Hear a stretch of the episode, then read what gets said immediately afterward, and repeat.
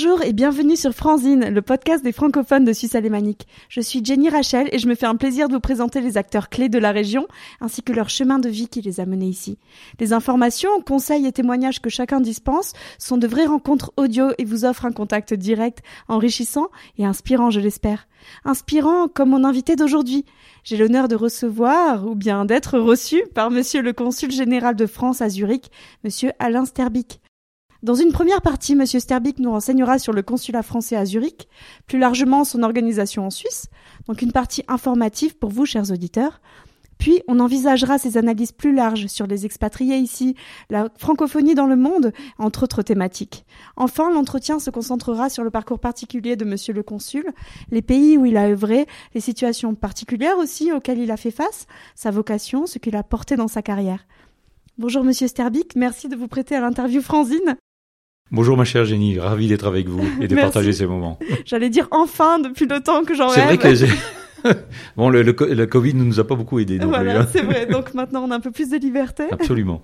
Est-ce que vous pouvez en premier lieu nous renseigner sur la fondation du consul de France ici à Zurich? Est-ce qu'il y a une partie historique derrière? Alors, il y a une partie historique, oui, tout à fait, qui est peut-être méconnue d'ailleurs, mais elle est issue de, la, guerre de 1870-1871 qui a euh, vu la, France euh, perdre la guerre et avoir beaucoup de, soldats blessés qui ont été d'ailleurs soignés en Suisse. Et vous avez un un ensemble qui le, rappelle très très bien, c'est le panorama de Bourbaki et de, Lucerne, qui était donc le général Bourbaki qui avait permis à ses, troupes de pouvoir passer la frontière suisse et d'avoir été accueillis en Suisse. Alors ils ont été répartis euh, du Jura jusqu'à Zurich et toute la région de Zurich. Et cette opération a été la création en même temps de la bienfaisance, la société de bienfaisance que vous connaissez, mhm. et qui a fêté ses 150 ans cette année, et qui, euh, par cette création, a entraîné aussi la création d'un vice-consulat de France à l'époque, puisque les, soldats ne sont pas tous retournés en France, ils sont restés dans la région de Zurich et dans, en grande partie en Suisse alémanique.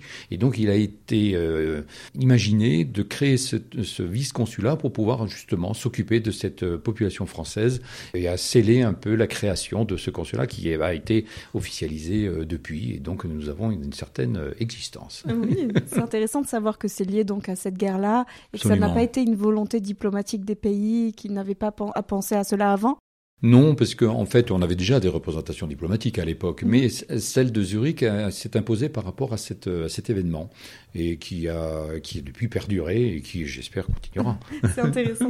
Est-ce qu'il y a d'autres consulats? Donc, j'imagine que oui, dans le reste de la Suisse. Est-ce que vous pouvez nous présenter un petit peu ce panorama? Alors, le panorama était relativement simple. Il a, il a été un peu plus chargé il y, a, il y a quelques années, mais il est relativement simple puisque vous avez la Suisse romande avec euh, notre consulat à Genève et la Suisse alémanique avec euh, notre consulat à Zurich.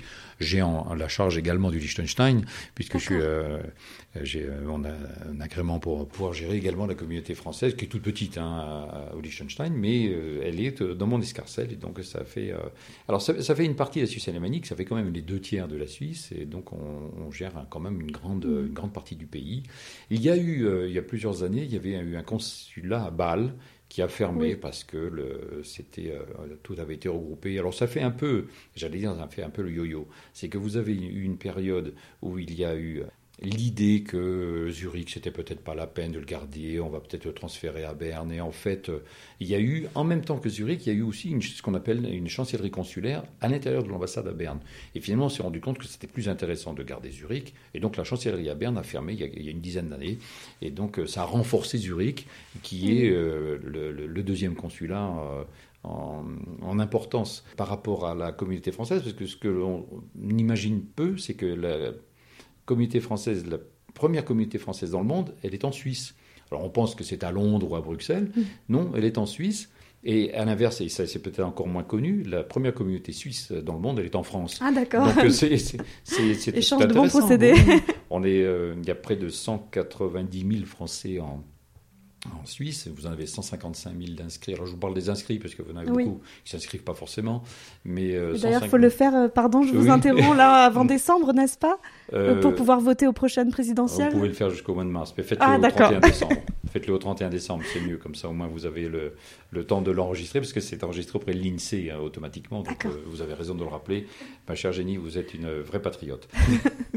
non, mais donc, 155 000 sur Genève, 31 000 sur, sur, la Suisse alémanique dont 12 000 à Zurich, 6 500 à Berne, on n'imagine pas, hein, qui est la deuxième euh, communauté française de Suisse alémanique, et Bâle, un peu plus de 3 500, et ce qui en fait quand même donc les trois principales villes.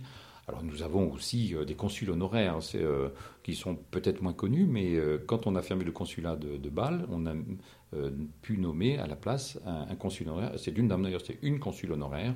Nous en avons quatre et qui relaient notre activité consulaire, qui est donc, donc à Bâle, à Lucerne, à Lugano et euh, le quatrième à Vaduz, euh, au Liechtenstein. D'accord, très intéressant. Donc vraiment le, tour de la région. Est-ce que vous avez différents pôles? Donc j'imagine que vous occupez bien sûr tout l'administratif pour les ressortissants français, les relations entre les pays avec les autorités suisses, etc. Est-ce que vous avez un pôle culturel, euh, par exemple? Alors, c'est vrai que le cœur de métier, c'est le consulaire, c'est-à-dire l'administration de la communauté française. La communauté française, traditionnellement, c'est le consulat qui s'en occupe, qui assure sa sécurité aussi. Alors, dans des pays difficiles, la sécurité, c'est pas un vain mot. En Suisse, on n'a pas ce souci-là, mais bon, on pourrait euh, malheureusement des fois être, euh, subir une catastrophe naturelle, donc il faudrait pouvoir répondre. Catastrophe naturelle ou un accident. Vous mm-hmm. imaginez un accident de bus, il y a des Français à l'intérieur, donc on s'en occupe. Ça fait partie de la sécurité globale. Le cœur de métier, on le connaît, c'est pouvoir prendre rendez-vous, prendre, euh, changer son passeport ou sa carte d'identité, mais c'est également aussi pouvoir euh, voter.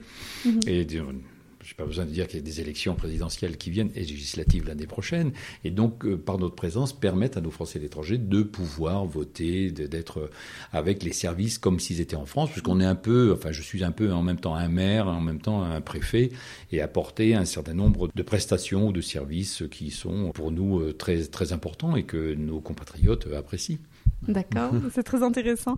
Je, je, voudrais vous poser la question des, des langues, qui est brûlante en Suisse, hein, puisque vous avez dit donc qu'il y a un pôle euh, à Genève. Tout à fait. Et pour vous, euh, comment considérez-vous ce Röstigraben, ce fameux Röstigraben Est-ce que pour vous c'est une réalité que vous sentez palpable? Comment estimez-vous le français dans la région suisse alémanique? Quelle est sa place?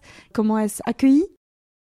Alors, moi, je, je, euh, sincèrement, je trouve que la place du français est, est en bonne place en Suisse alémanique. Alors certes, c'est une langue nationale, c'est facile de, le présenter de cette manière, mais de toutes les relations que j'ai avec euh, l'ensemble des autorités en Suisse alémanique notamment, puisque c'est mon territoire de compétence, qu'on appelle la circonscription consulaire, et pour avoir fait plusieurs visites protocolaires, j'ai à chaque fois rencontré les présidents de conseil d'État et leurs... Euh, et leurs conseillers.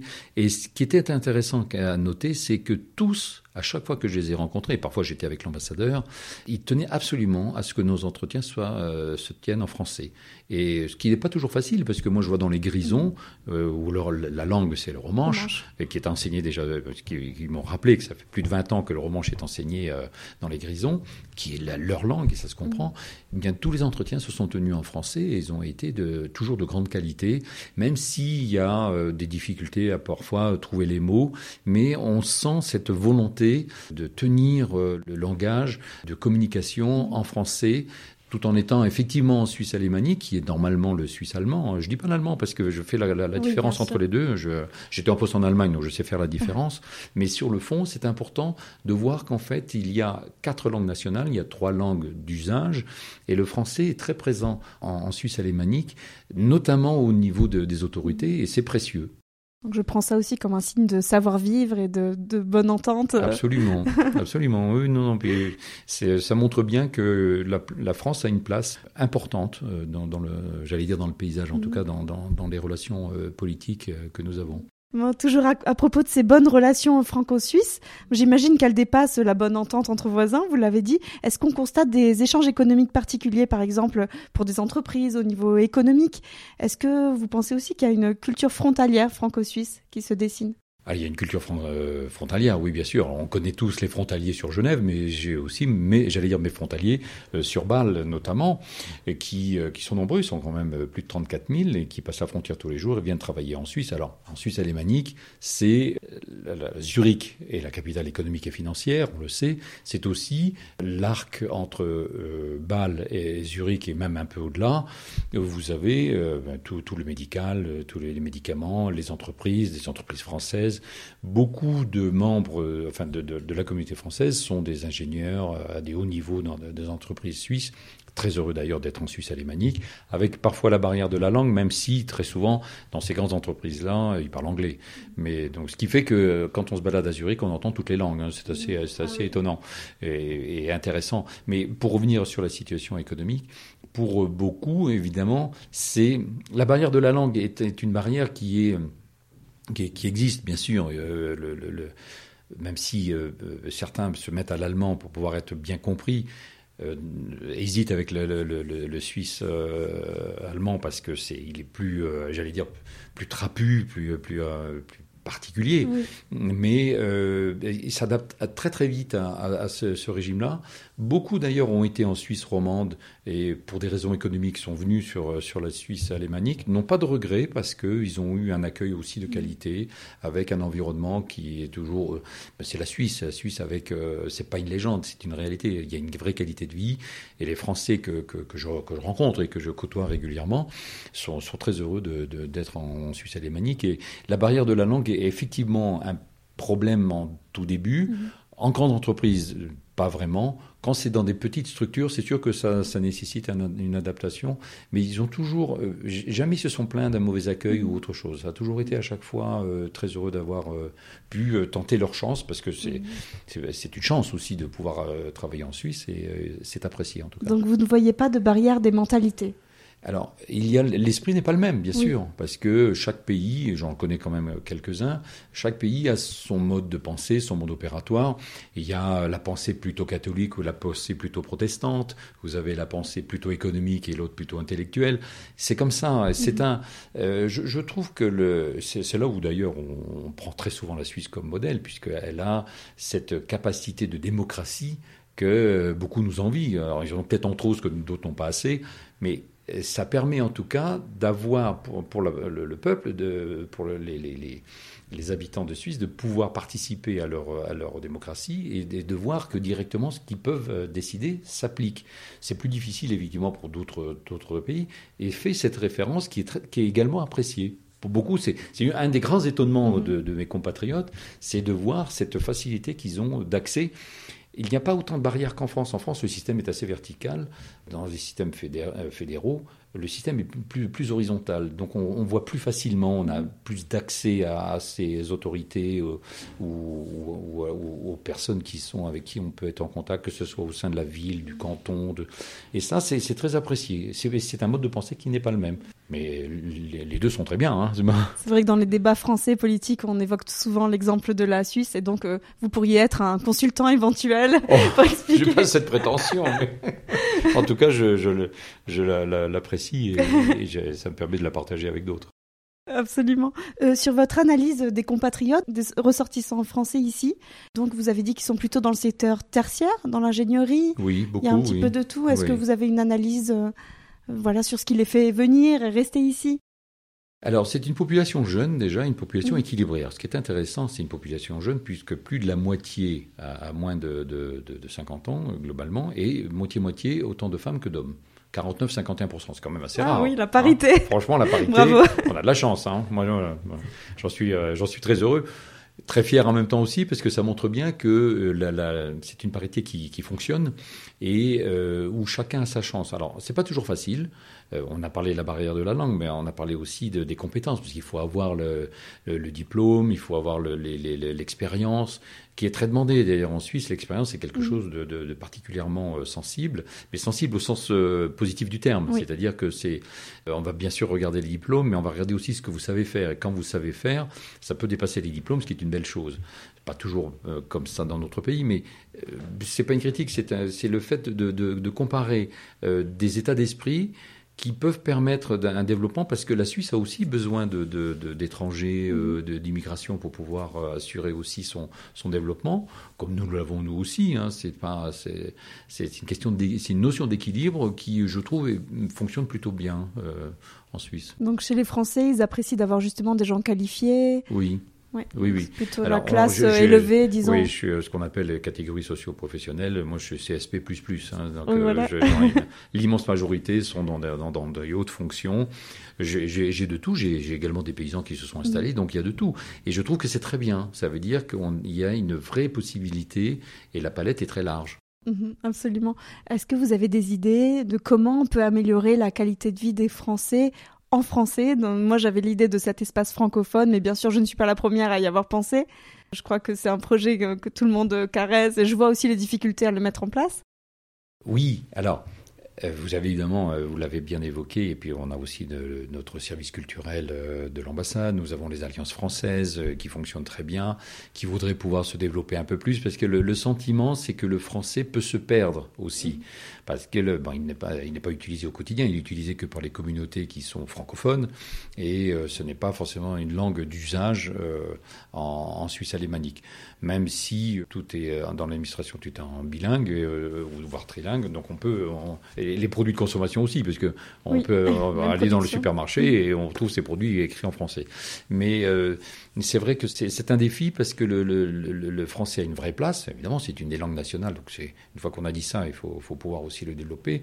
C'est euh, améliorer la présence de la langue française par euh, des actions qui sont qui ont existé mais qui ne sont malheureusement un peu perdues, comme des pièces de théâtre ou du cinéma. c'est ça, je sais que c'est une des attentes euh, de la communauté, c'est d'avoir un peu plus d'activité euh, en français, attirer aussi, en attirant également aussi, euh, j'allais dire, tous nos amis suisse-allemands. Oui, et francophiles, hein, parce que... francophiles, qui sont, ils sont très francophiles, parce que le, la France a une bonne place et elle est appréciée sur, par rapport à ce côté culturel, un, peu intellectuel, et ça, ça, ça crée des liens c'est vrai qu'il faut qu'on y travaille. Ça, ça nécessite. Euh, et vous y êtes, vous êtes une des, une des grandes actrices. Et, si, si, si, non, non, euh, plus, plus que vous ne le pensez, c'est important, puisque vous avez une place spécifique qui, euh, qui, qui a besoin de, de, pouvoir être développée et qui montre bien qu'il y a un, vrai, un véritable besoin. Et c'est un, des critères sur lesquels, effectivement, la communauté se, se, penche beaucoup. On a la chance d'avoir aussi un grand lycée. On a le lycée français d'Urique qui, qui est remarquable et qui permet justement d'avoir cette euh, possibilité de, de, vivre dans les deux langues, euh, des enseignements. Donc on forme aussi des, jeunes qui vont plus tard... Mm. Pouvoir porter toute cette, euh, cette culture et cette connaissance. Et donc, je ne suis pas inquiet pour le français, mais je pense qu'on pourrait mieux le développer et faire plus d'actions dans ce domaine-là. Des espaces de rencontre. Je crois que la grande mm. difficulté que je rencontre, moi, c'est de trouver un local oui. Voilà, de pas trop risquer aussi, de pas s'endetter pour cela, pour ce projet, etc. Donc, euh, à voir. si quelqu'un nous entend, il y a un local à disposition. Avec plaisir. Faire un petit café, etc. Absolument. Et je, serai, je serai là, je vous accompagnerai. Merci beaucoup. On va arriver à évoquer aussi votre histoire personnelle un petit peu votre carrière. Bon, déjà, je peux mentionner que vous avez vécu dans bon nombre de pays de la francophonie. Vous allez nous en parler. Donc, vous étiez en mission pour la France. Quel est votre ressenti, encore une fois, sur le statut du français hors de l'Hexagone, sur le goût et l'intérêt pour le français, les valeurs euh, historiques, philosophiques qui rayonnent encore selon vous? Pour moi, non seulement il rayonne encore, mais je pense qu'il se développera, toujours, notamment par rapport à, l'existence de, tous les pays francophones que, répartis dans le monde. Je, pense bien évidemment à ceux que j'ai pu connaître, puisque j'étais en poste au Canada, j'étais en poste en Belgique, je suis maintenant en Suisse, donc c'est quand même le troisième pays plurilingue mais francophone en même temps. Et j'ai vécu en Afrique subsaharienne dans des pays francophones, même tout petit, puisque j'ai fait mes premiers pas en Guinée-Conakry. Donc, euh, bon, à l'époque, je, savais juste dire papa-maman, et encore, mais c'est venu après toutes les années, j'ai passé toute mon enfance en Afrique francophone, et ça m'a permis de voir que le français, est, non seulement est très vivant, mais c'est par tous ces pays-là que le français prospère, continue, et continuera de se développer. la francophonie était une institution absolument essentielle, qui montre bien euh, cette volonté de, de, continuer à parler français. À nous, Le français, on a toujours tendance à penser que le français va de soi, parce qu'on le parle au quotidien, on est en France, on ne se pose pas la question. Mais quand on est à l'étranger, c'est parfois des, batailles plus, euh, mmh. plus fortes. Quand j'étais au, Canada, les Québécois sont très attachés au français parce que c'est aussi une identité, c'est aussi une marque de, de, de, leur culture. Et donc, c'était puriste, n'est-ce pas? Oui, mais et, je trouve qu'ils non seulement ils ont raison sur, sur le fond, mais ça montre bien que cette vivacité, cette richesse de, la langue, parce que toutes les langues sont riches, évidemment, c'est pas, il n'y a pas une meilleure que l'autre, entre guillemets, elles ont toutes leur richesse, mais le, français a cette... Euh, alors, c'est la langue diplomatique, mhm. ça n'a échappé à personne, mais euh, ce qui nous facilite les choses aussi pour nous Français, je dirais, mais qui est aussi un, un, atout très important, parce que ça permet justement de pouvoir avoir cette communication que l'on a avec les autres. Et parfois, si on n'y arrive pas dans notre propre langue, enfin dans, dans des langues euh, en anglais ou toutes, ben, certains préfèrent parler en français parce qu'ils euh, arrivent mieux à exprimer leur pensée. C'est cette finesse de la langue française notamment qui est appréciée. Et qui est souvent rappelée d'ailleurs. Je suis obligée de vous demander qu'est-ce qui avait mené votre famille en Guinée? Vous parlez de votre enfance? Ah oui, alors oh, tout simplement parce que mon père était dans ce qu'on a... J'ai un père militaire de carrière et qui était dans la coopération militaire.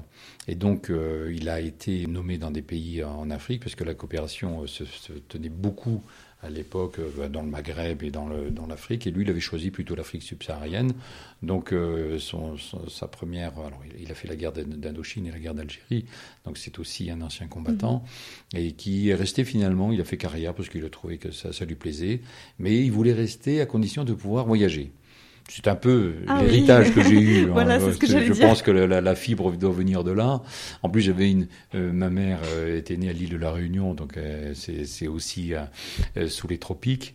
Et donc, les deux réunis, ma mère adorait aussi d'être à l'étranger. Et donc, la première affectation de mon père dans les années 50, c'était c'était à Guinée-Conakry. Il a vécu l'indépendance, il a fallu partir, ils sont allés au Sénégal. Mhm. De temps en temps, il, est allé en, garnison en France, mais il est reparti très très vite. On est allé après en, à Djibouti euh, dans les années 60. Après, euh, j'ai fait l'Éthiopie euh, juste après. Retourné en, France un tout petit peu. retourné au Sénégal. J'ai passé une partie de mon adolescence et après après, son, régiment a été dissous et il a eu le choix soit de partir en Guyane, soit de partir en Allemagne. Et finalement, il est parti en Allemagne. Voilà, c'est comme ça que vous avez suivi je, l'ai suivi partout. Et votre scolarité, comment elle s'est passée? Ah, C'est un peu chaotique. Hein. C'est pas, j'ai changé pas mal d'écoles euh, dans, dans, ma jeunesse, euh, ce qui n'est pas toujours très facile. Parfois, j'ai réussi quand même à faire des études et à m'en sortir. Et je pense que c'est cette, euh, cette fibre et cette, mhm.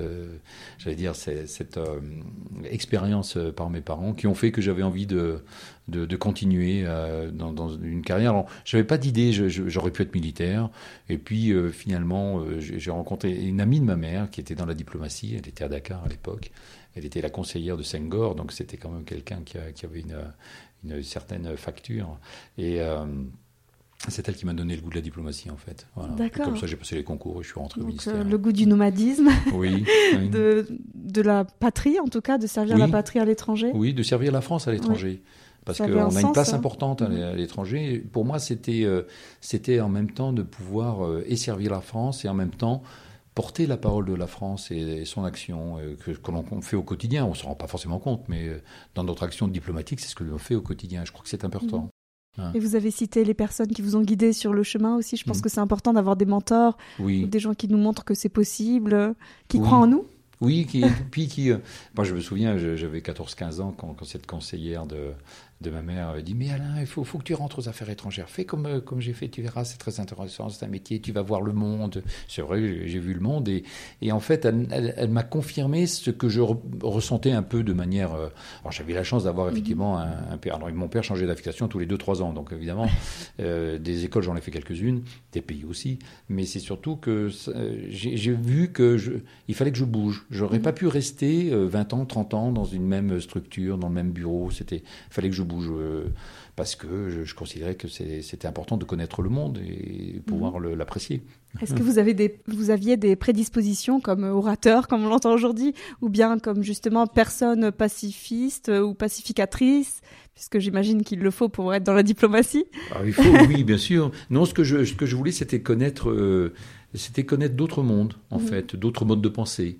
Parce que c'est important, parce qu'on a, on a toujours tendance à penser que notre pensée occidentale euh, est universelle, avec les droits de l'homme, les, euh, les, euh, la démocratie, euh, on a mis des siècles nous-mêmes à, à, l'obtenir, donc à bien comprendre tout ça. Et dans d'autres pays, dans d'autres continents, vous avez des modes de pensée qui sont différents. Ça ne veut pas dire qu'ils sont moins bien que nous ou que nous les meilleurs. Que c'est pas du tout ça. Ils sont différents. C'est la relation avec euh, entre la vie, la mort, les enfants, les, les, anciens. Moi, je me souviens avoir discuté avec des chefs du village en Afrique. qui me disaient mais comment vous faites vous pour mettre vos, vos, vieux dans de, vos anciens? Parce qu'ils disaient les anciens.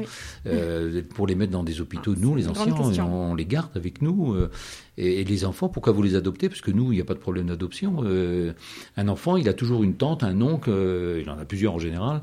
donc, ils se posent pas, ils n'ont pas les mêmes référents. Mhm. Et il, y a cette philosophie qui, qui, que je trouve intéressante, qui est important d'avoir en soi et de pouvoir dire, effectivement, je les comprends. Euh, et de ne pas rester dans son propre format. Et ça, c'est quelque chose que je que j'ai toujours cherché. Est-ce que vous avez déjà pensé à écrire ces oh, rencontres euh, du point de vue sociologique, ethnologique ou anecdotique simplement? Alors, vous me posez une question, j'allais dire presque embarrassante parce que j'y avais pas pensé. Très bien. J'aime bien allumer des petits. Donc on verra. Euh, comment vous-même votre attendez, je dois vous poser la question des études. Pardon, je reviens en arrière. Et donc vous avez suivi quelles études? Alors moi j'ai eu un parcours un peu chaotique, hein, pas très euh, comment dire, euh, je dis pas politiquement correct, c'est pas le bon terme, mais classique. J'ai pas de, de, mhm. parcours classique qui est celui qui est le plus connu, qui est Sciences Po, euh, l'ENA. J'ai fait ni l'un ni l'autre. Non, non j'ai un diplôme en génie mécanique, donc vous voyez que ça, euh, ça, je dis pas que ça mène à tout, mais la diplomatie n'était pas forcément ce que je pensais au début. Je voulais faire ingénieur et euh, parce que la technologie m'intéressait beaucoup. Et euh, en fait, je, par tous ces, ces, voyages et ces parcours, je me suis dit, la diplomatie, ça doit être quand même pas mal. et en fait, j'ai passé un concours technique du ministère des Affaires étrangères, qui est quasiment pas connu, qui s'appelait chiffreur à l'époque, qui est maintenant secrétaire des communications, puisqu'il y a de l'informatique aussi. Pour mhm. pouvoir communiquer, il faut de l'informatique, il faut du matériel. Et à l'époque, je suis rentré par ce concours-là. Un peu précurseur. Un peu, oui, précurseur, parce que l'informatique euh, débutait à peine. Moi, quand je suis rentré au ministère, on était encore au Telex, euh, au téléimprimeur, euh, avec des systèmes de cryptage et des énormes bandes. Et puis, vous aviez des bandes perforées, puis il fallait les, décrypter. on avait des, des, outils pour ça. Puis après, il a fallu informatiser tout ça. Et donc, par des études et des concours et des examens que j'ai passé, eh je suis rentré dans l'informatique et ça a permis de, me développer à l'intérieur du ministère. Puis après, au bout de quelques années, j'ai pu euh, progresser euh, dans la carrière et puis euh, passer dans le monde consulaire, dans le monde diplomatique et politique aussi que j'ai fait. Et là, je suis à nouveau dans le consulaire. J'en suis ravi. Donc vous avez fait des va-et-vient un petit peu. J'ai fait un peu des va-et-vient, oui, c'est vrai. Et au niveau consulaire, est-ce que vous pouvez, est-ce que vous pouvez choisir votre destination, votre prochaine mission, ou bien on vous la propose? Alors, vous la choisissez dans un tableau qui s'appelle la transparence. C'est pas moi qui ai inventé le terme, mais c'est vrai que parfois on me dit ah ouais la transparence elle n'est pas transparente non bon. Tous les ans vous avez euh, un renouvellement des postes euh, diplomatiques, politiques et consulaires dans le monde qui euh, permet à tous les agents du ministère de pouvoir changer d'affectation au bout d'un certain temps, trois ans, quatre ans de, présence. Ça permet aussi d'avoir euh, la possibilité à beaucoup d'agents de, de, changer de, poste, d'affectation, de changer de continent, de revenir également ce qu'on appelle la centrale, c'est-à-dire Paris et Nantes, qui permet aussi de pouvoir reprendre un peu contact, puis se, former à nouveau, puisque la formation mmh. était aussi très importante dans notre métier.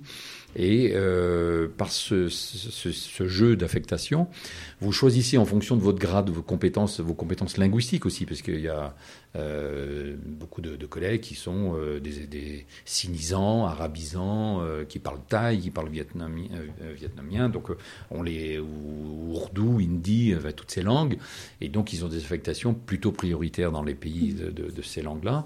Mais pour ceux qui ne sont pas forcément euh, dans, dans, cette facture-là. Moi, je suis le cadre général. Hein. Même si, à une certaine époque, euh, dans les cadres d'Orient, vous, avez vous aviez l'allemand. Parce que l'allemand euh, pouvait commencer jusqu'à Vladivostok. Donc, c'était, c'était, il y, a, plus de 30 ans de ça. Et le choix se fait sur des tableaux en fonction de, des, enfin des, postes disponibles. Vous en choisissez entre 6 et 10 avec un ah, ordre de préférence. après, vous avez un entretien avec la DRH qui vous dit eh ben, on vous voit plutôt là, ou on, pense que ce serait mieux que vous soyez ici. Euh, ah, avant de venir à Zurich, j'avais fait un, certain nombre de choix que j'avais pensé d'abord dans ma catégorie, dans, dans mon, mm. dans mon expérience.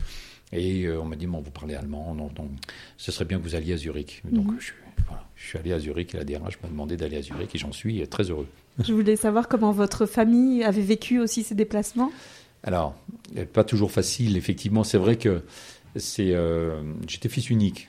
Donc, euh, pour mes parents, quand j'étais petit, c'était pas trop compliqué d'avoir qu'un seul enfant à mettre à l'école. Mais euh, quand vous avez des familles à plusieurs enfants, puis des conjoints qui travaillent, c'est toujours un grand défi. le ministère, d'ailleurs, des Affaires étrangères français a fait beaucoup, beaucoup d'efforts et de parce qu'il y, a des, il y a, il y a 30 ans de ça, euh, c'était euh, le, le, mari ou l'épouse qui avait la carrière, puis l'autre y suivait euh, mhm. avec plus ou moins de bonheur. Alors les enfants étaient très souvent contents parce que ça, ça leur changeait un peu les idées, même si parfois certains n'étaient pas trop contents, mais ça, ça, me donnait quand même une, une perspective de vie.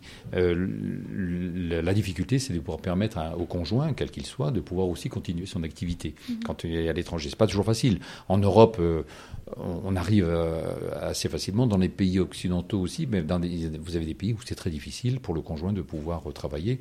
Même en Suisse, hein, je sais qu'il y a dans la communauté française, je connais des, conjoints qui ont aussi des difficultés parce que soit parce qu'il y a la langue, soit parce qu'il y a le cursus, soit parce qu'il y, a tout cet ensemble-là. Mais ça montre bien que euh, une carrière diplomatique, c'est un choix. C'est un choix très important et vous ne le prenez pas tout seul. Vous pouvez pas le prendre. Vous le prenez avec votre conjoint. Très souvent, d'ailleurs, quand vous commencez votre carrière, ce qui m'est arrivé, moi, j'étais célibataire.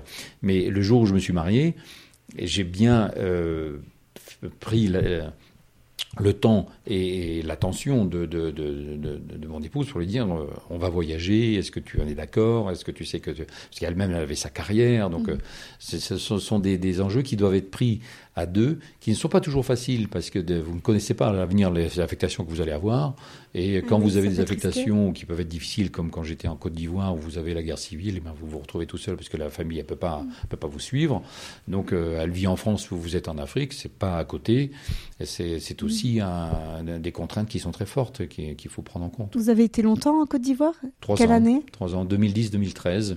Et j'ai vécu donc la guerre civile de 2011, qui a été euh, un moment euh, particulier, même si on n'y a pas vraiment mhm. préparé une guerre en général. Même si j'ai eu des formations avant euh, par le GIGN mhm. et par un, par un certain nombre de, d'instances en, France qui permettent de, de vous préparer à, à une possible situation de crise qui, qui est arrivée finalement.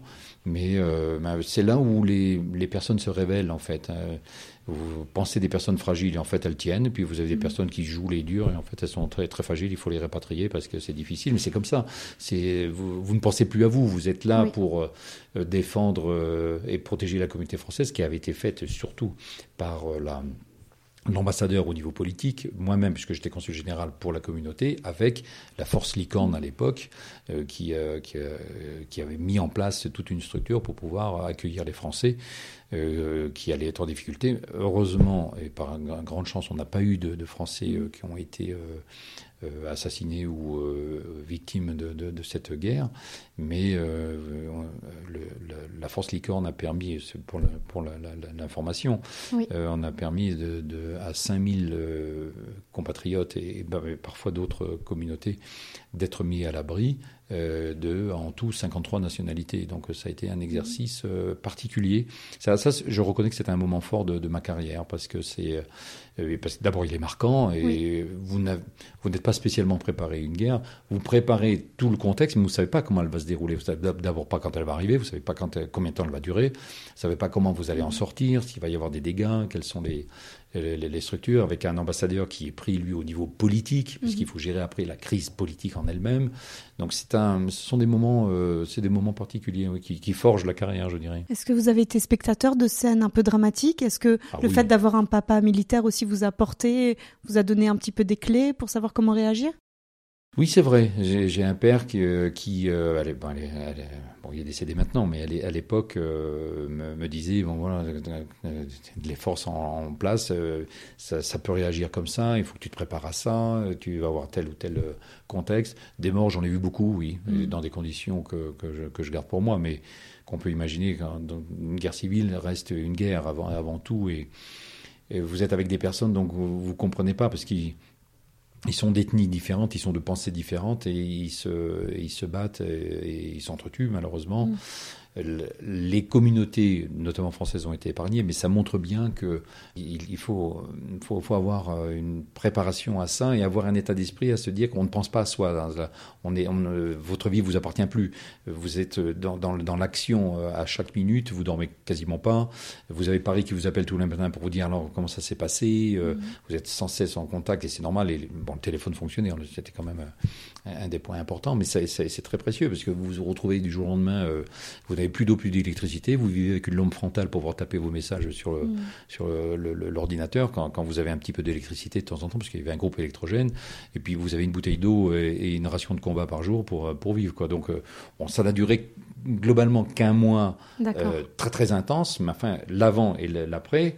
Bah, vous le vivez aussi avec euh, beaucoup de difficultés parce que il y a la préparation, il y a l'événement en lui-même mm. et pouvoir avoir les, les, les, bons réflexes, c'est pas évident. De, on, on les a pas de manière naturelle. Mm. C'est quelque chose qui, qui se prépare. Qui, ah, c'est pas instinctif C'est pas, pas toujours instinctif. Non, non, c'est pas toujours instinctif. J'imagine que du coup, maintenant, vous êtes porteur d'un message de paix, justement, ah quand on voit des choses aussi terribles. Oui, parce que vous vous dites, mais pourquoi euh, on en arrive à se battre euh, Alors, il y a un certain nombre d'éléments qui, qui, peuvent permettre de comprendre, mais je trouve que c'est énormément de gâchis. Euh, c'est beaucoup de gâchis. Et puis, bon, le résultat, à chaque fois, c'est beaucoup de peine, beaucoup de, de, de, de morts, de, d'événements qui font que le, ça vous rend plus philosophe de la vie. Oui, ça mhm. c'est vrai. Ça c'est vrai. Avec un regard plus. Euh, je ne sais pas s'il est plus bienveillant ou plus euh, plus euh, plus doux sur sur sur l'humanité, mhm. mais vous dites quand même bon la, la, vie est pas très longue sur Terre. Il faut faut pouvoir le au mieux non seulement la remplir, mais aussi accompagner les autres, mhm. parce qu'on ah a toujours besoin d'être accompagné. La fragilité de la vie, oui. Est-ce que vous pouvez nous raconter quelques anecdotes heureuses ou des anecdotes un petit peu d'aventure que vous avez vécues dans votre carrière politique? Écoutez, euh, des aventures, on en a toujours, et des anecdotes, je crois qu'on en a, on est nombreux à en avoir. Il y en a une qui, qui m'a, qui m'avait marqué parce que je l'avais trouvé un peu, euh, un peu rocambolesque. C'était, j'étais parti en mission avec euh, mon ministre à l'époque quand j'étais au cabinet d'Alain Juppé, de 93 à 95, deux ans très très intenses. Hein. J'ai pas toutes les missions que, que le ministre faisait, je le suivais, donc j'étais en tant que chiffreur, j'assurais ses, ses communications cryptées et également les possibilités de, de, de, de téléphoner de manière protégée évidemment, et on, il faisait le tour de, la Russie dans des endroits parfois un peu un peu surprenants parce qu'on était à Nijni Novgorod, donc c'est assez euh, assez particulier. On s'est retrouvé dans un hôtel où on avait été hébergé pour la nuit et euh, le ministre fallait absolument euh, qu'il puisse passer une communication avec Paris, mais une communication protégée, parce que bon, il n'avait pas trop envie que, que les autorités locales entendent son, sa communication, ce qui se comprend. Et donc, moi, j'étais avec lui, j'avais une valise satellite euh, qui permettait le, le, cryptage de, la voix.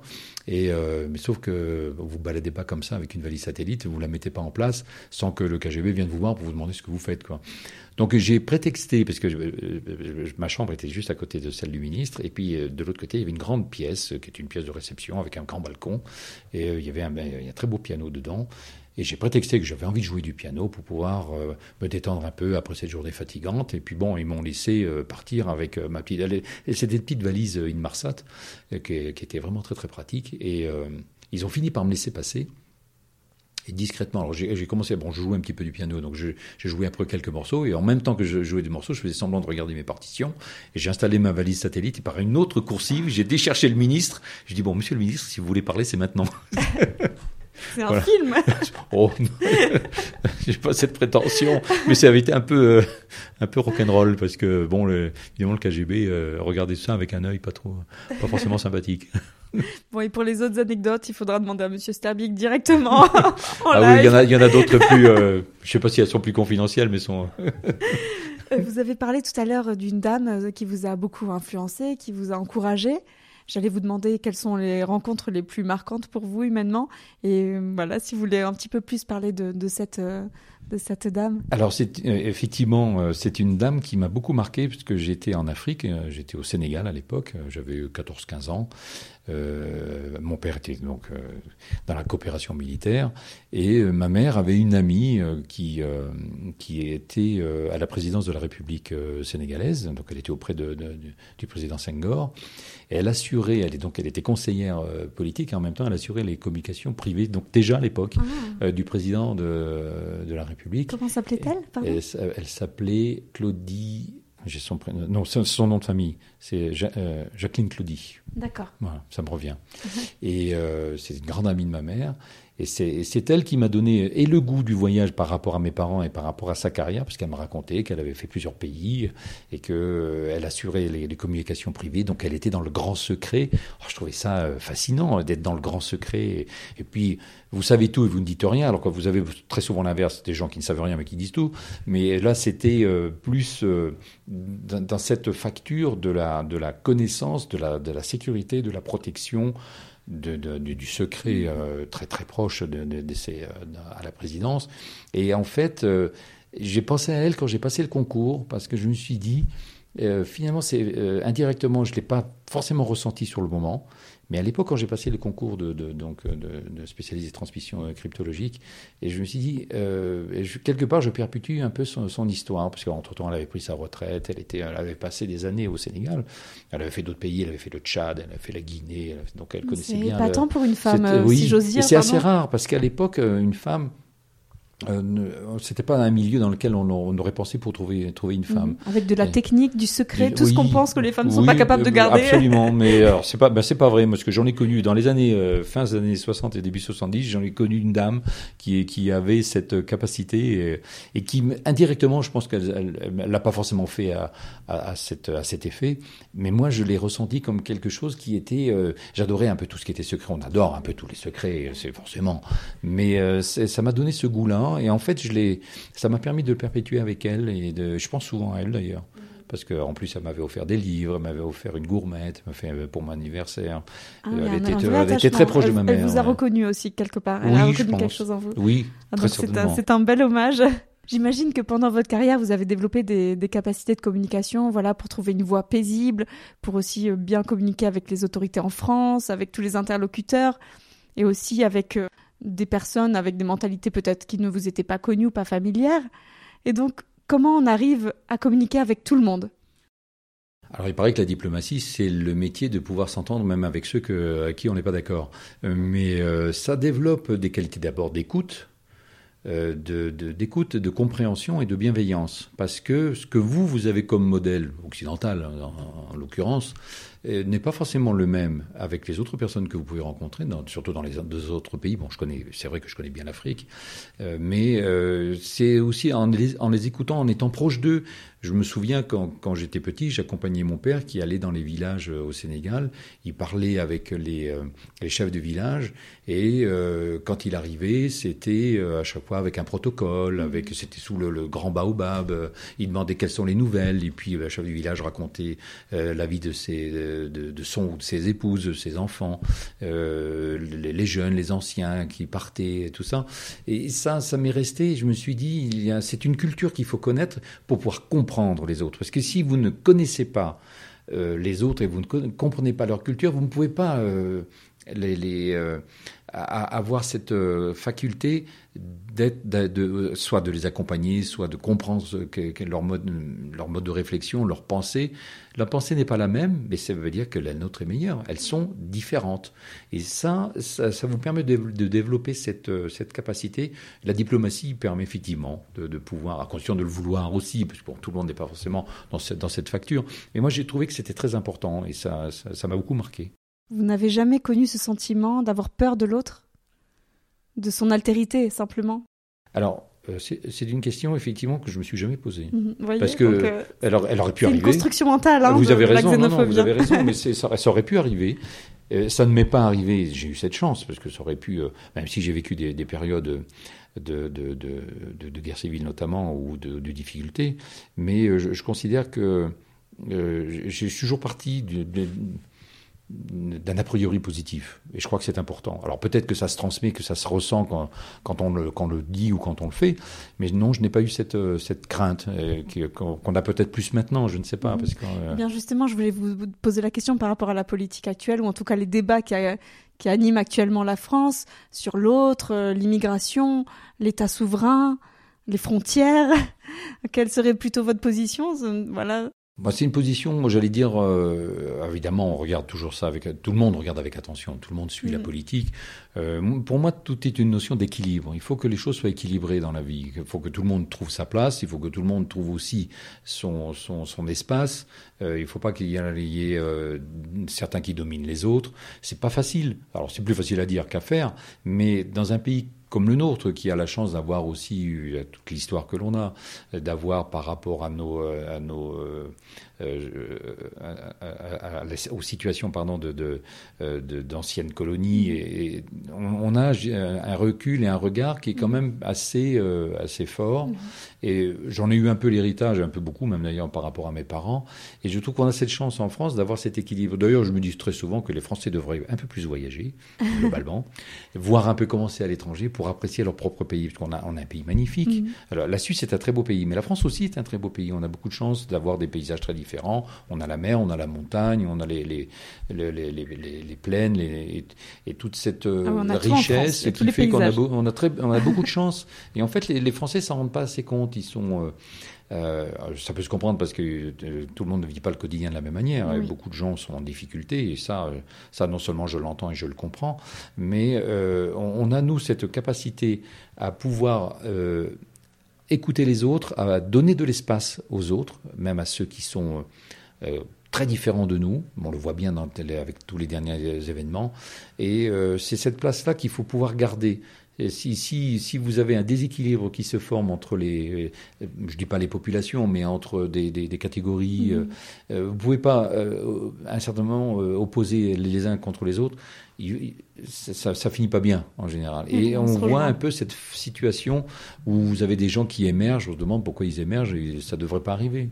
Mmh. non. Mais bon, après, ça, moi, je suis pas là pour faire la politique. Hein, Non, non, c'est sûr. Je voulais d'ailleurs vous demander, est-ce que vous deviez être affilié à un parti politique pour euh, être consul ou au contraire euh, Non, pas du tout. Ah ben non, non, Quand on est dans la fonction publique, on a ses propres idées, bien sûr, mais on n'a pas de, de, de, de... Moi, j'ai pas de carte dans, dans aucun parti. Euh, puis j'ai pas l'intention d'en avoir. Moi, j'ai euh, on reçoit des instructions, on a des, des, mhm. des, missions, on remplit notre mission. Nous avons des élus, nous avons des conseillers, euh, des, sénateurs, des députés, des Français de l'étranger qui, eux, ont euh, évidemment toute l'attitude d'appartenir à, à, un parti et font ce, ce, travail mhm. très précieux euh, d'aider notre communauté partout dans le monde. D'accord, bon, je crois que ma curiosité est assouvie. Non, je ne sais pas. Mais on, en vient, on en vient à la fin de l'interview. Je demande toujours euh, à mes interviewés de citer euh, soit un proverbe, soit un livre, peut-être qui les aurait marqués. Alors, un proverbe, bon, j'en aurais plusieurs, mais c'est non, il y a un livre qui m'a marqué et en plus, on est dans la période du 11 novembre. C'est le, le, livre de Pierre Lemaître, Au revoir là-haut. Je l'ai lu deux fois, j'ai vu le film, je sais qu'il y a une bande dessinée qui est sortie. Et euh, à, chaque 11 novembre, euh, je, le livre, je l'avais lu au Gabon à l'époque, quand j'y étais, et euh, m'avait mais profondément marqué, d'abord parce qu'il est, est, merveilleusement bien écrit, et, mais euh, montre, il est, il est fondateur aussi de cette euh, situation de, de, de, cette Europe qui, qui s'est déchirée et de, de, tous, tous ces malheurs qui, qui en, en, en en, sont euh, sortis et euh, de la chance que l'on a nous d'être actuellement avec euh, de vivre en paix, d'être en, dans, dans, une, dans un monde où on, on n'a pas connu ces périodes-là, de tous ces sacrifices mmh. qu'il y a eu, qui m'ont beaucoup marqué. J'ai trouvé que le livre était euh, particulièrement bien documenté et montrait bien ce que ce qu'est la souffrance humaine, l'inutilité de la guerre et, et, ses, euh, et ses, ses, effets qui sont, qui sont terribles. Il m'avait beaucoup marqué et il me marque encore. Je mettrai la référence dans la bio du podcast, comme ça ah. nos auditeurs peuvent le retrouver et, échanger avec vous peut-être à ce sujet. Euh, J'avais une autre question hein, qu'on n'a pas préparée. Euh, Est-ce qu'il y a une notion ou une valeur que vous portez, mais qui, va à contre-courant avec la modernité, que vous êtes, vous portez encore, mais que d'autres personnes autour de vous non plus, quelque chose un petit peu de, oui, d'inédit. Alors d'inédit, euh, c'est pas facile, mais euh, ce que je considère très important, euh, ce que j'apprécie beaucoup, c'est le savoir-vivre, l'élégance, le côté gentleman que, quand on peut l'avoir. Et, et, il est important, de, je, je, crois, d'avoir cette, euh, cette bienséance, cette éducation. Ben, moi, j'ai eu un héritage, une éducation qui n'était pas spécialement sévère, mais qui était de de bien se comporter, de savoir euh, bien vivre avec les autres, de savoir remercier, de savoir apprécier le moment, euh, d'avoir aussi cette culture de, du, euh, de la communication avec l'autre. Et c'est important parce que ça vous porte toute votre vie et j'estime que c'est un, ça devrait être enseigné depuis tout petit, systématiquement et, tout le temps. Mais bon, la, la, société change, mhm. ça, pas forcément bien. Il y a des choses qui sont bien, d'autres qui le sont moins bien, mais c'est comme ça. Mais je crois qu'il est important. Pour moi, ce qui est important, c'est l'élégance, la beauté du monde. Voilà. Ah, ce sont des belles paroles pour finir l'interview. je vous remercie, Monsieur Stervik, de tous ces partages, de nous avoir enseigné, voilà, sur la, la vie consulaire à Zurich, votre parcours. J'ai peut-être beaucoup parlé de mon parcours, mais en tout cas, merci beaucoup de, de, cette, de ces échanges. On en est friand et voilà, merci beaucoup de m'avoir fait confiance aussi pour le oh, partager. Avec grand plaisir, grand plaisir. Merci à vous, Julie. merci à vous, chers auditeurs aussi. Et comprenez pourquoi je tiens à ce podcast et je suis reconnaissante pour ce genre de rencontres, d'échanges. J'ai enfin l'opportunité de mettre en lumière, au-delà des informations, des voix, des idées, des personnes charismatiques comme Monsieur Stervik, pleines de sagesse, Aujourd'hui encore, ça en a fait la preuve. Merci de vos écoutes, de vos retours positifs et de votre bienveillance. Et à bientôt. Au revoir. Au revoir.